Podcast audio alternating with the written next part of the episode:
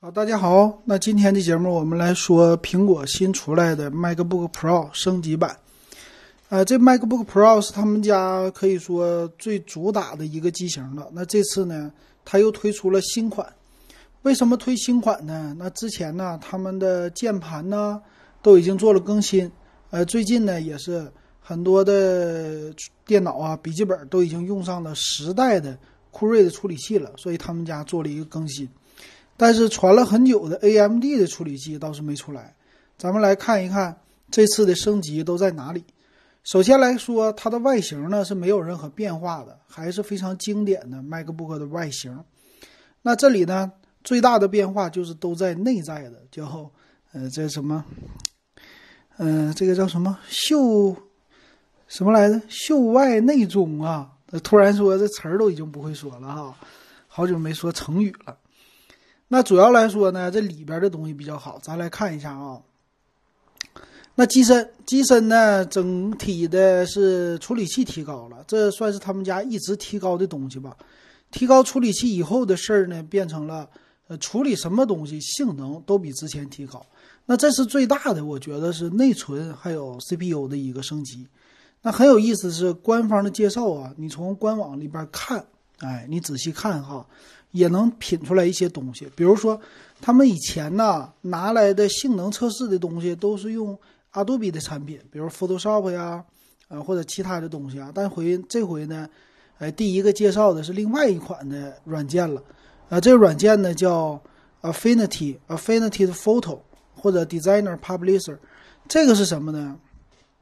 是另外的一款设计的软件。我今天还特意的玩了一下哈。挺好，确实比 PS 相对于来说便宜啊，这也是看了起来，苹果帮助啊主打的一个苹果平台的这些 APP。然后另外的，其实你用这款机型呢，算是他们家的主力机型，就相当于说宝马里边的三系，宝马三。宝马三呢是又走量，哎，又是有口碑的机型。那这个 MacBook Pro 也是哈，它下打 MacBook Air。上打呢，MacBook Pro 的十六寸版，它是一个居中的机型，售价呢也是集中在万元上下的这么一个价格，啊，很多的主力的设计师啊，什么，呃，做别的人呐，编程的人呢，他们都得用这款机型的，所以它其实走量走起来很好，那性价比呢，相对于来说高一些哈。那最大的升级呢，官方介绍了处理器和内存，那处理器呢就不用说了，十代的。十代的最大的特色是什么呀？就里边的整体的一个性能啊，呃，它有提高。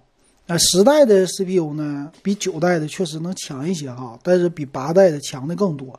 那他们家呢，其实没有用九代的 CPU 啊，直接是从九代呃从八代跳到了第十代，所以性能的提高是多一些的。还有呢，内存，内存呢，一会儿我们在详情里给大家看哈，它。虽然是 LPDDR4X 的内存，但是它的频率升到了三七三三兆，哎，这个很少见。比一般家的，咱买台式机啊什么的，DDR4 的内存啊，就是买最大的就是二九几几兆赫兹了。他们家直接到三千七百三十三兆赫兹了，这确实大。我的那个还是二六六六这么一个内存条的，所以这个也是能提高它整体的性能。那还有啥呢？也就是酷睿时代的一个就是处理器呃 GPU，GPU 呢一直是呃没有独显的，一直都是核心显卡，就集成的哈。集成的这一点，它官方介绍多么强呢？我感觉不到是多么的强的哈。但没办法，呃，因为它不搭载呃独显的，独显只能在十六寸的机型来看哈，所以他家怎么说那就只能怎么说了。但是你要想拿它。什么 PR 那些东西，就跑剪辑啊，Final Cut 这些，它能做，但是处理起来肯定不如十六寸的快。那再有的就是一些升级了，比如固态，固态也是 PCIe 的，嗯，这个没有什么太大的一个升级哈，也就是容量的升级，传输速率还是每秒三 G 的，没有太大冲击。呃，另外一个升级就是键盘，键盘呢最新的剪刀式的了，一毫米。啊，这个键盘呢，陆续他们家都慢慢的都得升级，升到最新的键盘哈。嗯，这没啥说的，这充分的证明上一代键盘不咋地。反正现在我手里边用的 MacBook Air 的手感确实不咋地哈，没什么力反馈的东西。那它保留了就是触摸的那块叫触控栏，还有它的右边的指纹解锁啊，这些都保留了。什么 T 二这些也也都保留哈。那屏幕还有音响呢？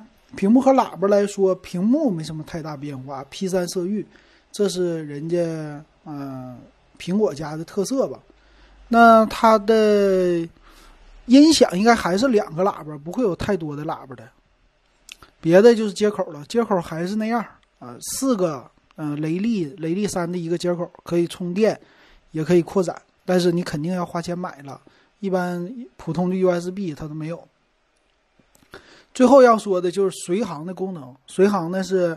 呃，支持扩展一个在 iPad 上拓展一个屏幕啊，这个挺好的啊。但是我那功能就没整出来，不知道大家都整出来没有哈？随行这个挺好，它可以用就 Apple 的 Pencil，Apple Pencil 的话，你直接就在你的屏幕上啊，iPad 上你操纵啊，在电脑上你也可以用啊，就扩展挺好。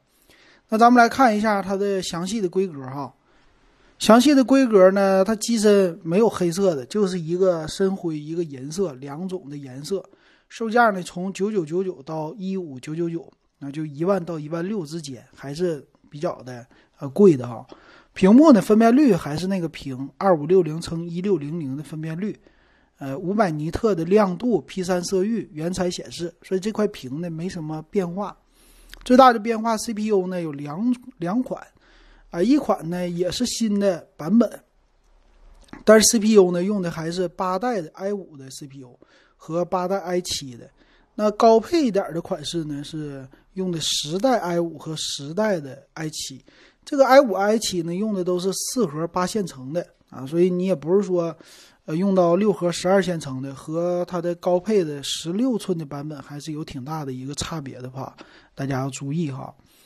那存储存储呢？配置挺多，从二五六啊，就是二五六 G，到一 T，甚至可以选配四 T 啊。四 T 的价格那就贵了。内存的普通的是八个 G，高配版的直接配了十六 G 内存。高配版的呢是 LPDDR4X 三七三三兆赫兹的，这速度快。但是呢，你选配内存一定要一次性选够。啊，这个呢，它不支持扩展，它是主板集成内存啊，这一点不太好哈。那八个 G 的版本的呢，还是八 G 二幺三三兆赫兹的和 LPDDR 三的，所以这个差别他们俩肯定非常的大。那核心显卡就不用说了吧，剩下的东西外表啊、尺寸、重量啊这些都一样的哈。支持的双频 WiFi、蓝牙五点零的技术也都是一样的。那电池呢，呃，用十个小时的时间。充电器也还是和以前一样，呃，没什么区别，啊，就这样了哈。那咱们来看价格吧。价格呢，现在还是等待批准啊，就还没有真正发售，价格已经出来了。那两个低配的版本哈，一个是九九九九的，一个是幺幺四九九，就一个一万，一个一万一千五。这两款呢，用的 CPU 都是八代的 i 五，差别呢就在于存储。啊，它俩都是八个 G 的内存，存储呢一个二五六，一个五幺二，别的就没了啊，就这俩存储哈，差了一千五百块钱，所以二五六 G 的存储差一千五，这个售价我就不想买 五幺二的硬盘了，对吧？二五六的实在不行就外接一个就完事儿了。那主要的来说呢，你要买呀，应该买这个新款，新款呢，但售价比较高，酷睿十代的 i 五哈。然后内存也有升级，啊，存储呢直接是五百一十二 G 起跳，这三个加起来要收你多少钱呢？呃，一共是一万一千一万四千五，多了三千块钱。三千块钱你多了什么呢？内存升了八个 G，CPU 呢换成了酷睿的 i 五十代，别的呢没什么区别，因为硬盘也是一样的。这两个东西收你三千块钱啊，这个售价也是有点高的哈。但是你要想用。嗯，十三寸的版本，我建议从这个起跳，这个比较好。那之前呢，只是键盘变一变，那没啥意思。最高配的呢，一万六了啊！一万六的这版本呢，升级的地方啊是，呃，处理器还是一样的，只是硬盘做了一个升级，硬盘升到一 T 了，一 T 的一个 SSD 啊，这就一万六了，也是差了一千五百块钱哈。但是这一千五和那个一千五可不一样，这一千五多了五百一十二个 G 的啊，这个硬盘。那当最低配的版本呢，一万的和一万一千五的差了是二百五十六 G，要你一千五，所以这个价格是不是有点不合理，对吧？我觉得这个有点太不合理了。那我多五百一十二 G，同样的价钱，那你低配的你应该给我配到多少呢？你应该默认五百一十二 G 起，给我配到一 T，这样的话我能接受。所以这样的话呢，我感觉哈和十六寸的版本就有一点非常接近了。咱们看十六寸版哈，十六寸版呢它没有新款，当然它的键盘呢已经用了最新款了，屏幕更大。十六寸的版呢是从一万九起跳的。一万九呢是第九代的酷睿 i 七的处理器，用的是六核十二线程的，核心数直接多了，多了两核。独显啊是 AMD 的 Ryzen Pro 五三零零 M 的一个独显四 G 的显存，然后上来呢是十六 G 的 DDR 四的一个内存，五百一十二 G 的硬盘。